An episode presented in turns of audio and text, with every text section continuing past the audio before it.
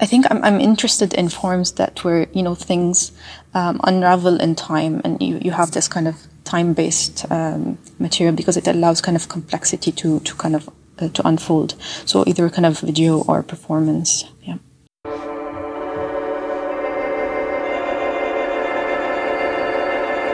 Multifon.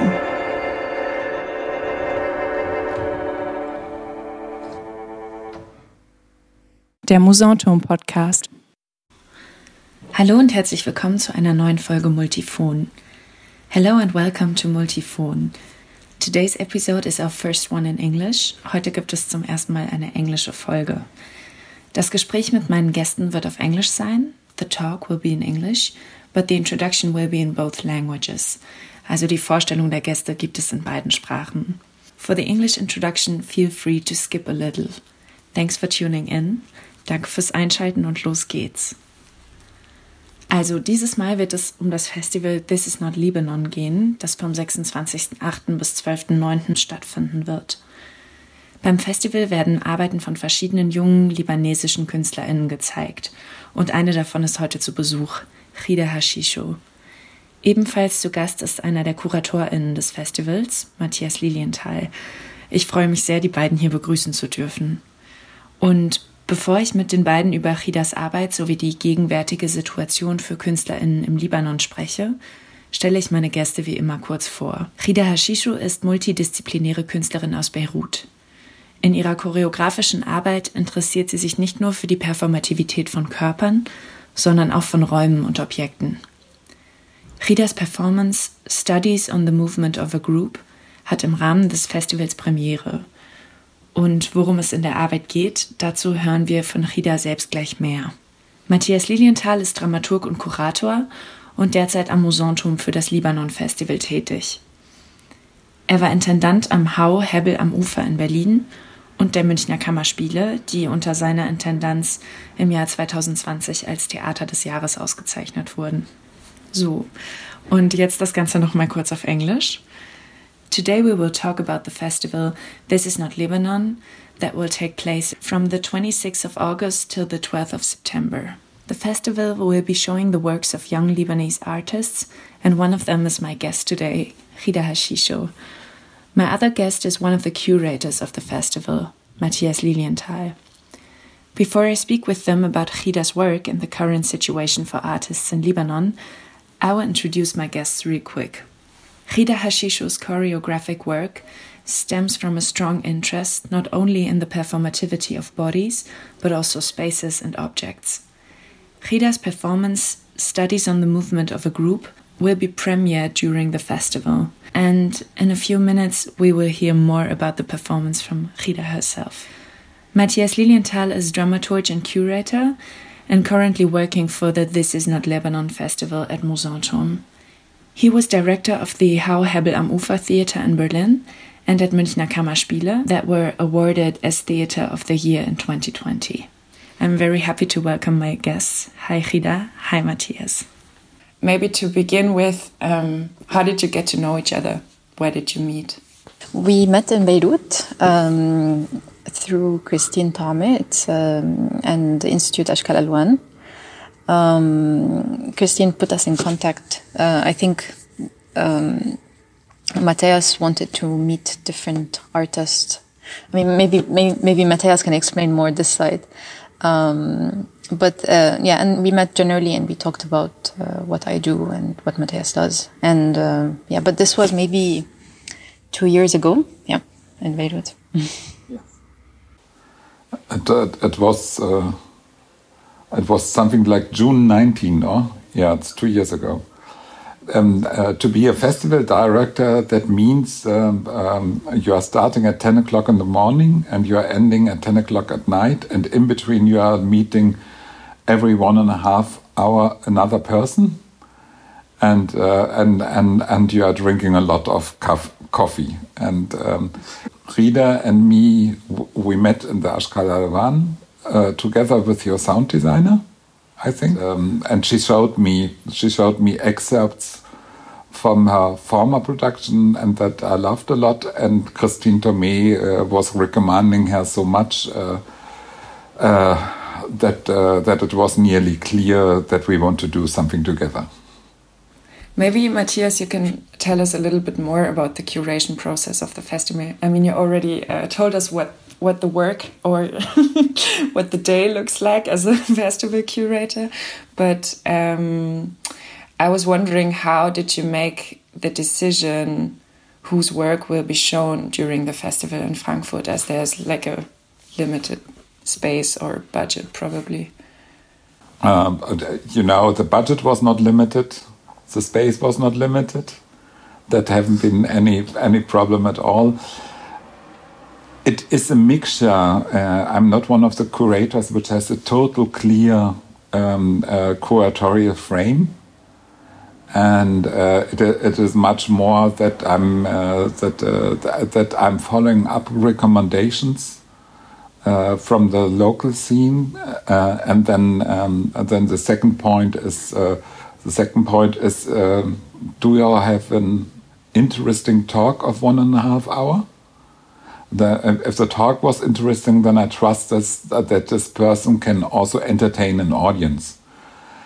And um, and um, and the third one, of course, by the by the by the uh, Lebanon Festival, it was clear that uh, that we want to encourage productions and that we want to encourage uh, productions from the younger generation, and um, and and and um, uh, uh by my second visit in Beirut, that was uh, then uh, the seventeenth of October of 2019, which was the starting day of the revolution.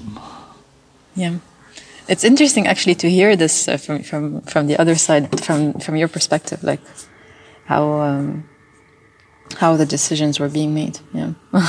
and it was quite clear that, um, that I enjoyed in, in the work of Rita uh, uh, uh, that she, she, has on, on, on, on, on her content and on, on her aesthetics a different view than the generation of, uh, of Rabih Mroué and Walid Raad and Akram Zaatari.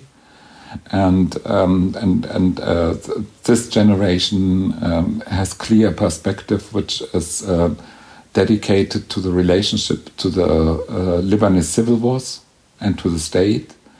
And I think uh, I think by by Ghida it's much more much more a generation thirty years after, and uh, it is much more about establishing a group uh, which tries uh, to live another life. Uh, but it's not it's not so much indifference to the to the existing world. No, that's bullshit. Uh, not the existing word. not uh, not to the politic to the official politics. Um, yeah, maybe Ghida, you can tell us a little bit more about the work that will be premiered during the festival. It's called Studies on the Movement of a Group. And yeah, maybe you can say a little bit more about um, the context uh, in which you started developing the idea for the performance. Because I saw that you work a lot with uh, different materials like film footage and also I think uh, you were for this piece you were interested in working with uh, or inspired also by movements of uh, groups of animals. So maybe you can say a little bit more about your approach to the material. Yeah. Um, so maybe I start a bit talking um, about my my experience in general, um, because I come from very different uh, mixed background. Um, initially from architecture that kind of stemmed toward movement and art. And sometimes um, these explorations take place in the form of video, and other times it's um, it's a performance like now. Um, for and perhaps the previous work that I worked on stemmed from a very specific kind of context or experiences or events that were happening or um, specific kind of um, material that that was happening in, um, in Lebanon or in, in the context where, where I come from.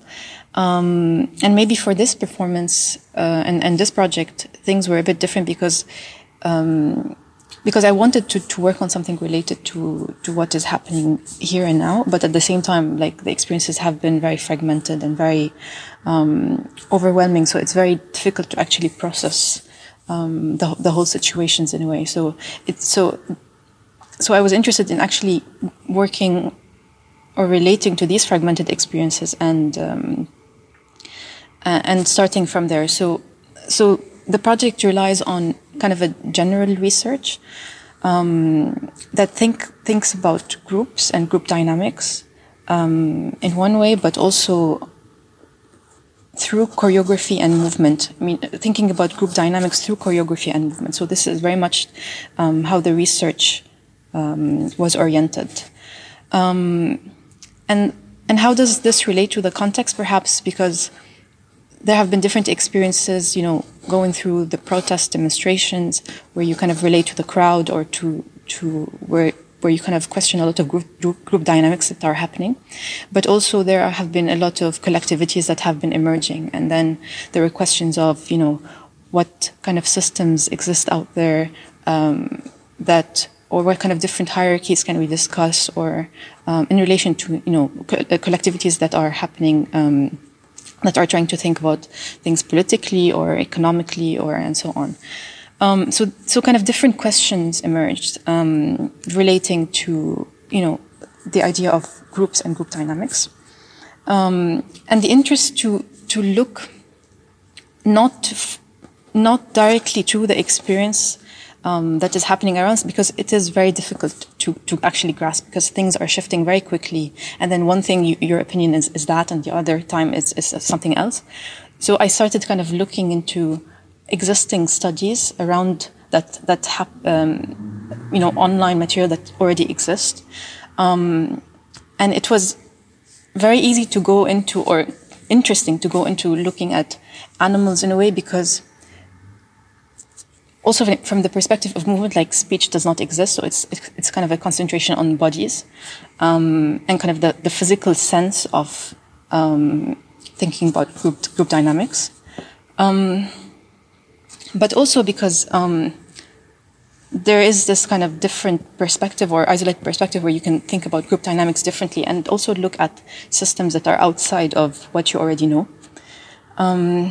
So in general, like this is kind of the, the general context that um, that guided the decision and, and, the starting point of the work. So um, we are five performers, and we also come from very different backgrounds, and some some theater, some art, some um, some movement, and um, and so it's so it's the performance is very much based on in looking at the dynamics of the group in one sense, but studying through um, through through um, through kind of scores and movement as, as kind of a description of of this uh, these dynamics.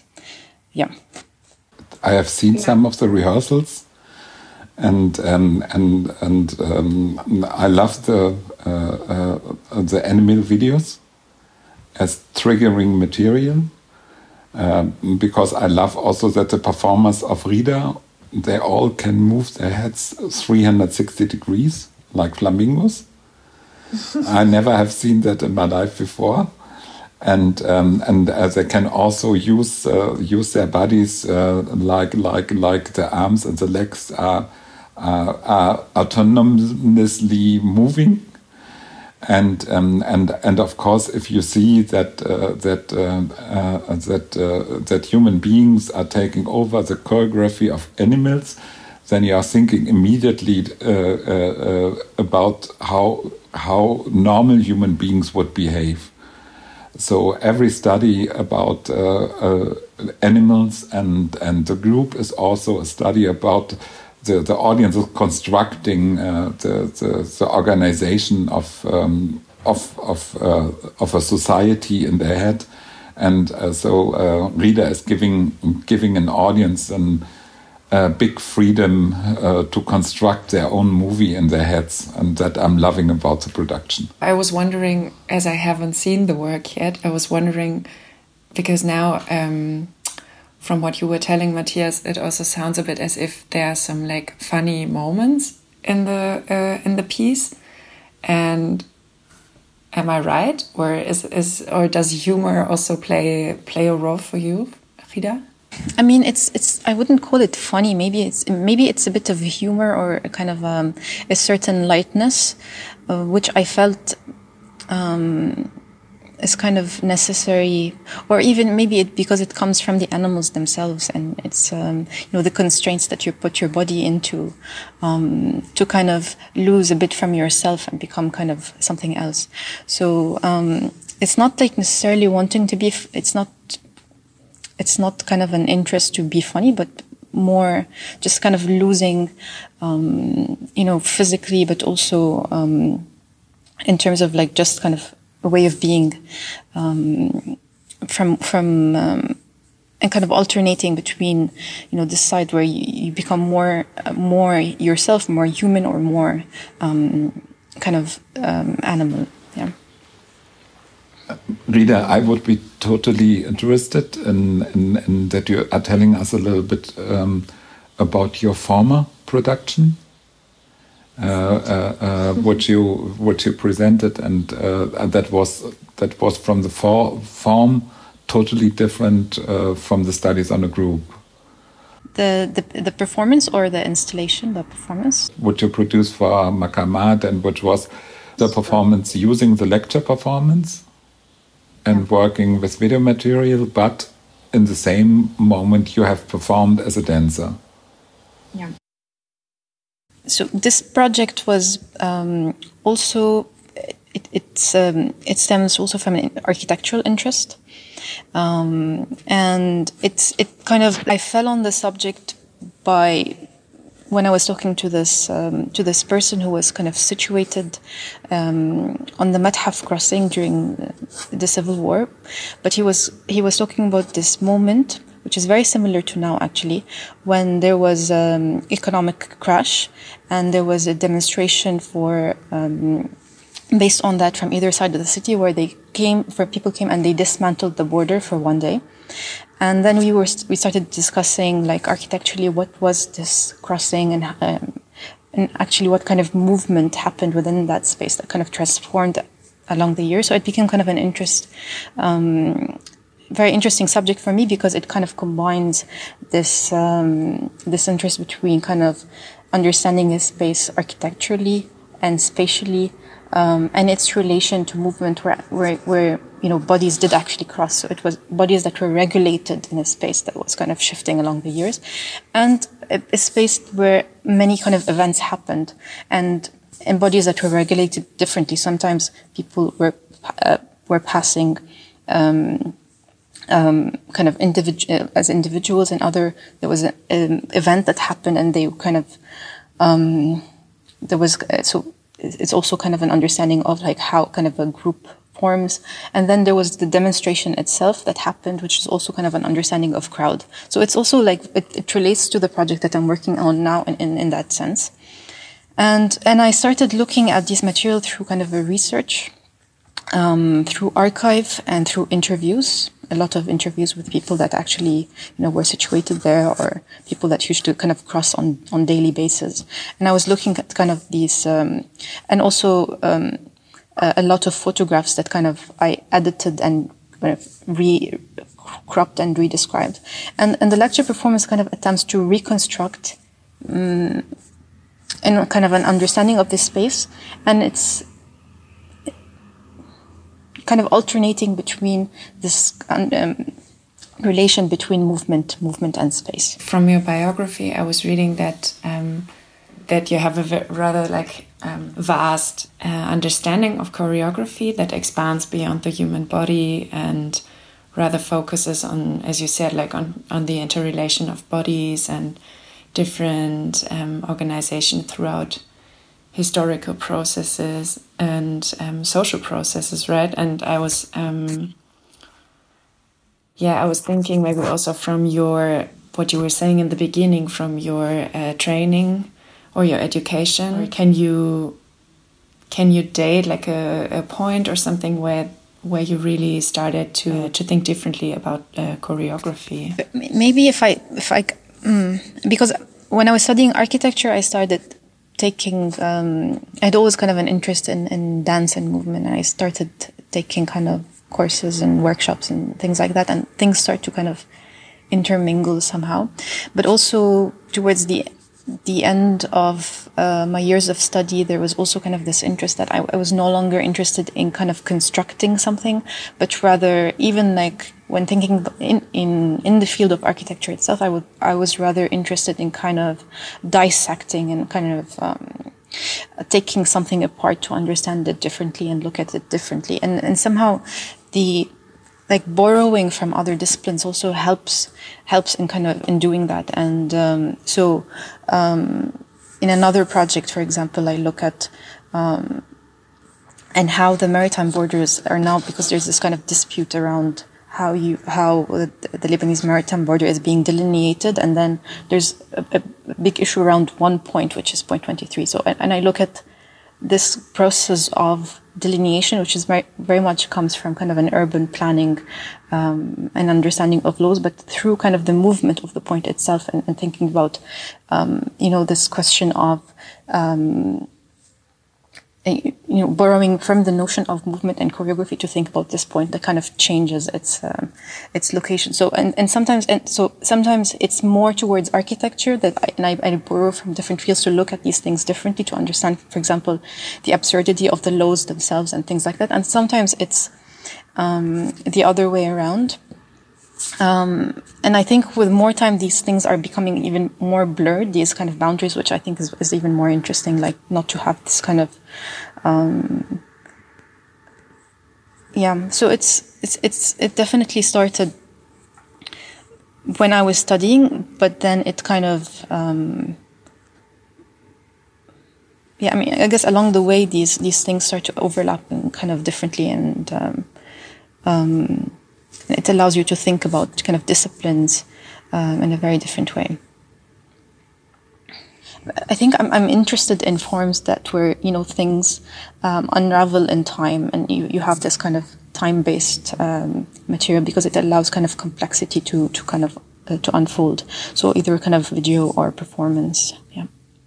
And do you know already what the next project will be that you will be working on? Not really.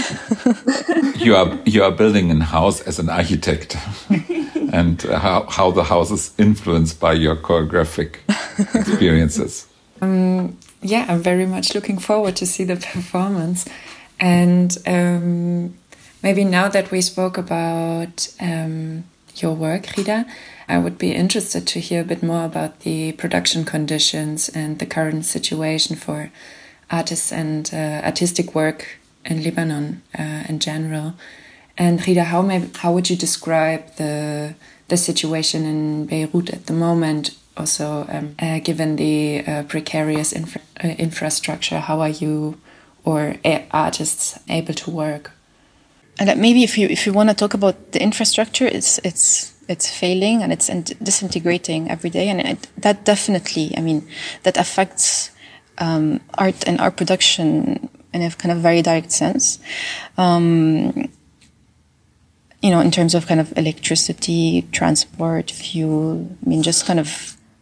I mean, it's already difficult to manage your life on a daily basis, so kind of art becomes somehow secondary, um, and no longer a necessity. Somehow, it kind of um, so there was a lot of questioning along the way, like moments where you feel like, okay, what am I doing now? Uh, because like the whole situation is, um, it brings you back to kind of daily necessities and daily kind of basics. And somehow, um, the further to push for something uh, towards art becomes kind of sometimes feels necessary and sometimes feel, um, you know, mundane.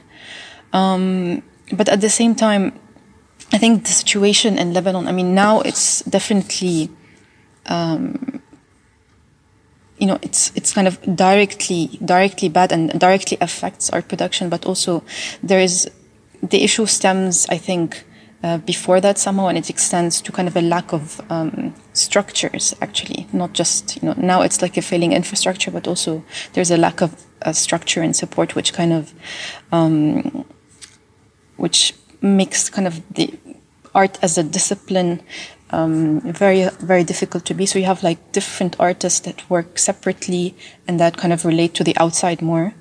um, where the funding actually comes from. So it's it's not like a discipline that builds on itself within the country, um, and so there's so it lacks history and it lacks um, kind of accumulation. And I think this is um, a major problem that actually was from before, and now it's kind of disintegrating more. So I mean, the festival in some way that's happening now is an opportunity to continue working, definitely in, in that sense. Um, and then I think once the festival is done, there's a lot of questions that I need to kind of realize and, and answer. Um, you know, because now I've been I've been working still, um, but then I, yeah, afterwards I think there there are some discussions that I need to kind of figure out, um, uh, questions that I need to figure out in terms of like really um, how is it possible to continue working or yeah. Rita, when we have been talking about, uh, uh, asked you two days ago, um, um, um, uh, was was was a budget sufficient? And then you told me that that uh, that the income situation in in Lebanon is now very much divided on people which are earning money in Lebanese pounds and um, and uh, people which are earning money in fresh dollars fresh dollars nobody understands in Germany. C can you give us a little help? Um, so, so basically, there's a, you know, there's a kind of a, um,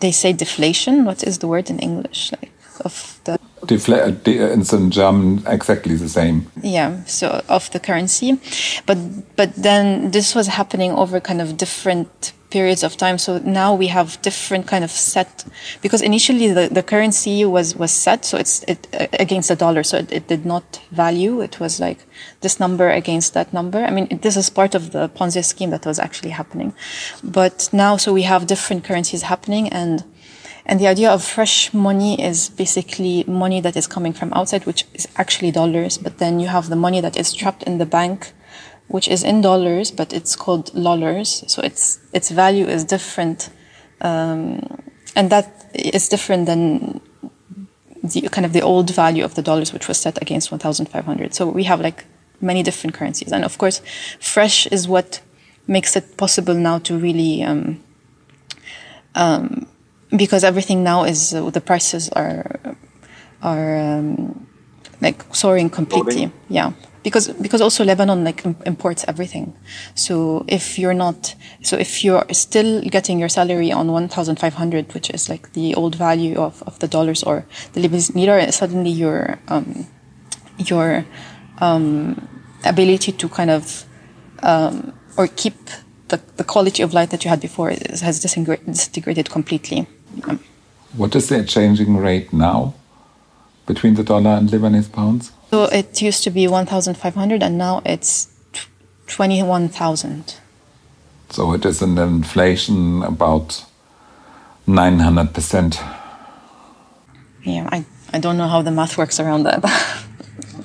um, I wanted to ask you, Matthias, because you're tied to the Lebanese performance scene for a long time now. And I think uh, if I understood correctly, you you were also living or uh, both working uh, for some time in Beirut, right? I I, I worked um, in the Ashkal Alwan, uh, um, uh, which is a uh, place for postgraduate uh, um, education, and it, it, but it's also a gallery space and performance space, and the seat of of the most important Performing Arts Festival. Uh, I was there a professorship for one year, uh, from summer, summer 12 to summer 13. And, and, and that year I have been living in Beirut. And, um, and uh, um, I was starting to visit Lebanon in 2001. And, and, and um, uh, since that time, I'm, I'm, I came frequently to, to Lebanon. Yeah, I was wondering what is your um, your perspective on the current situation in Lebanon, or maybe uh, as you're tied to the Lebanon art scene for a long time, like are there some like what are the changes you can trace also in your work or your experience with, with the collaboration with Lebanese artists? you, you know, the, the main, I never uh, uh, uh, have been thinking that uh, things like they are happening in the moment would be possible. Uh, it is, uh, it is really a breaking together of the whole state organization in Lebanon. And, um, and, um, and, and, and, this, and the strange moment is that there's nearly no electricity from the electricity companies anymore, and um, and and you have in the same moment in government by which by which you by by which you think they don't care about it. You know, it's a it's it's a real um, national uh, state of emergency, and um, and um, and uh, sometimes I explained it by, by, by the lack of, um, of, of air condition in the night, which is of course by 36 or 38 degrees uh, a problem.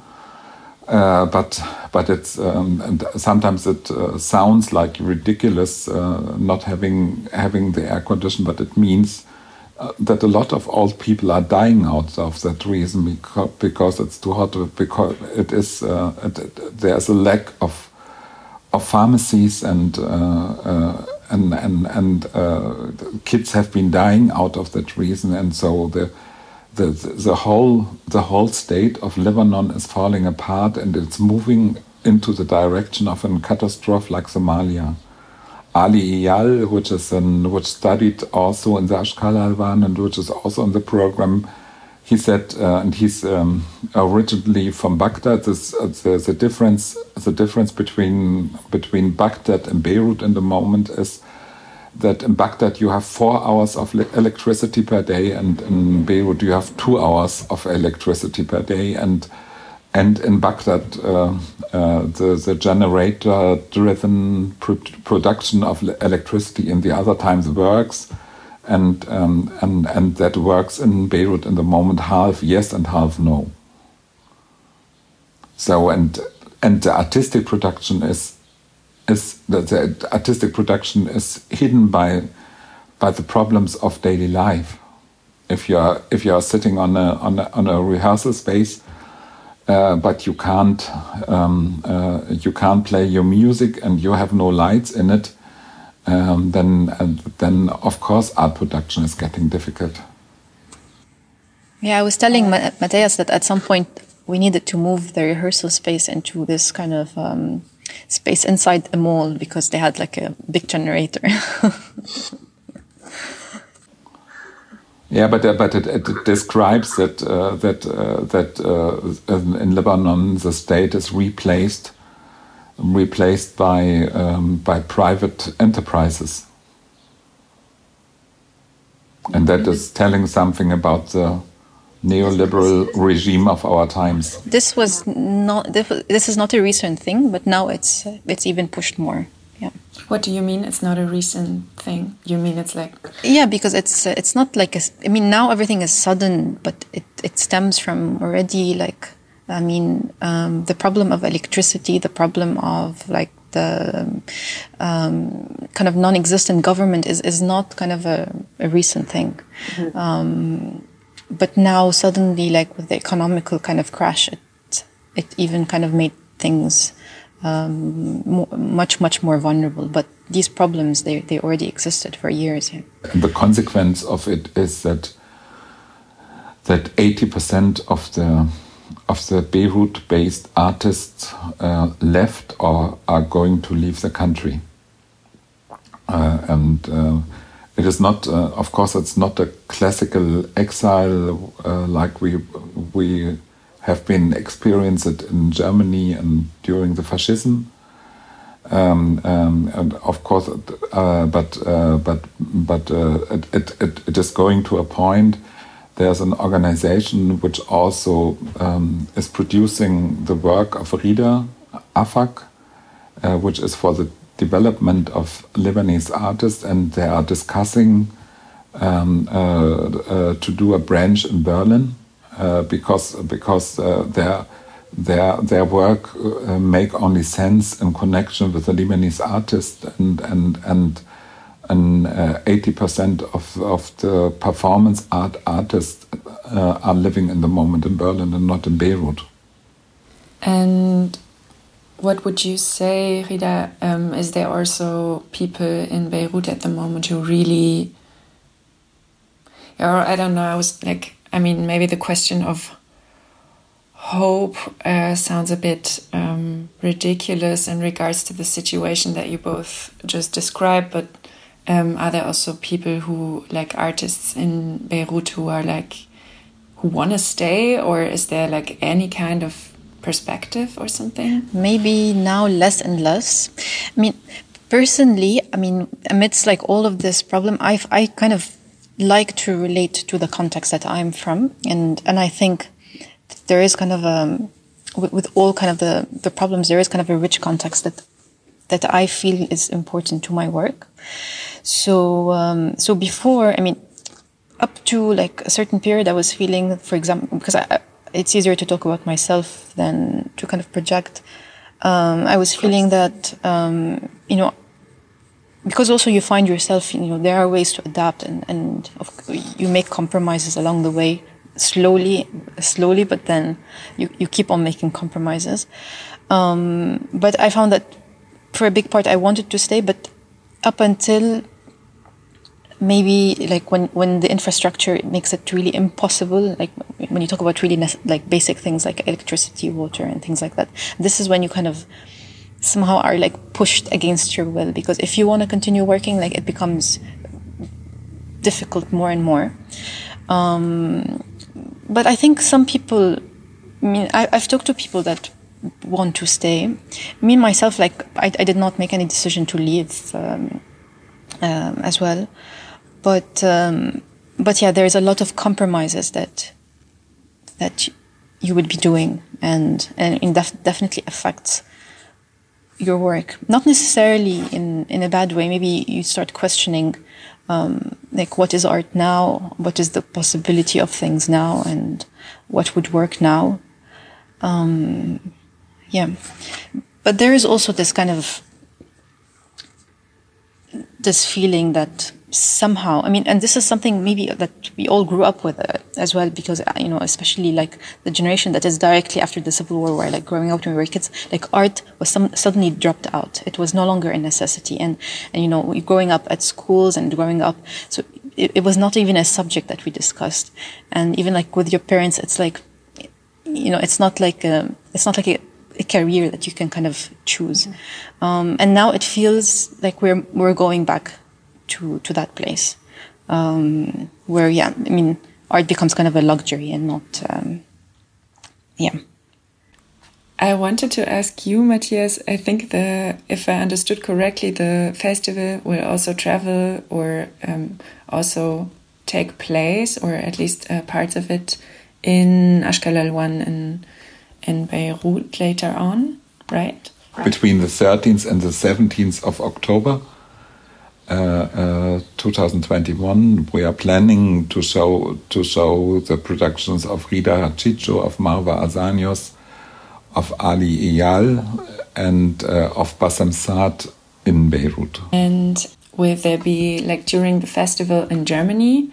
Will there be um, also a connection already between the two places? The the the, the whole festival in the Mousonturm is in in, in, in, in close uh, uh, uh, collaboration with the Goethe Institute and of Beirut and the Ashkal Alwan and uh, and uh, also for for for example the discursive program which is curated by Rabih Mroué um, will be live streamed and uh, will be provided via the websites of Ashkal Alwan and of the different uh, Goethe institutes, and uh, so so there will be an in close connection, and uh, we are hoping hoping really that we are able that we are able to bring the productions uh, uh, to Beirut, which is which is in the circumstances of the society there, um, of of course of course, but uh,